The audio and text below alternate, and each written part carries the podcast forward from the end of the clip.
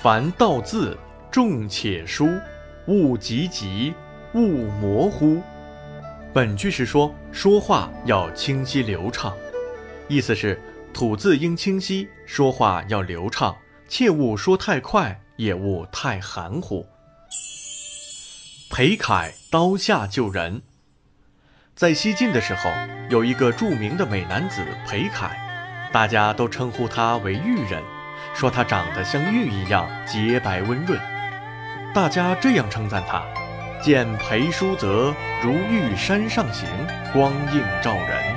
叔则是裴楷的字，意思是说，你只要见到裴楷，就好像自己是行走在一座玉山上一样，感觉光彩照人。这是多么高的评价呀！大家这样称赞和喜欢裴楷，不仅因为他有玉一般的仪表和风度，更因为他的品质也如玉一般高洁。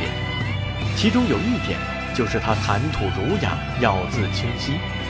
当时大家为他总结了八个字，即“左右瞩目，听者望卷”。意思是，他一说话，大家都盯着他看，听他说话可以忘记疲劳。可见裴楷说话多么有魅力。凭借他说话的魅力，裴楷曾经刀下救人。原来晋武帝登基后，曾经找了一个算卦的人来卜算，结果这个人算出来一个字“一”。晋武帝一看很生气。这不是说我只能当一年的皇帝吗？于是他就准备把此人拉出去斩了。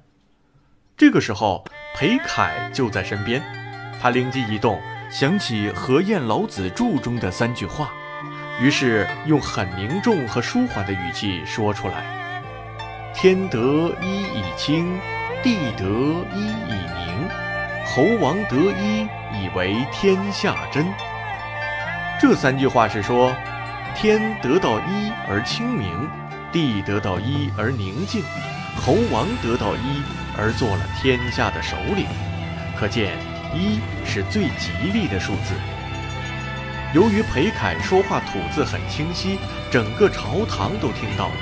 晋武帝一听，也转怒为喜，重重赏了那个算卦的人。裴楷凭借他渊博的学识和清晰的谈吐，救了算卦的人一命。可见，说话清晰流畅、有魅力，也是一个人品质中很重要的一部分。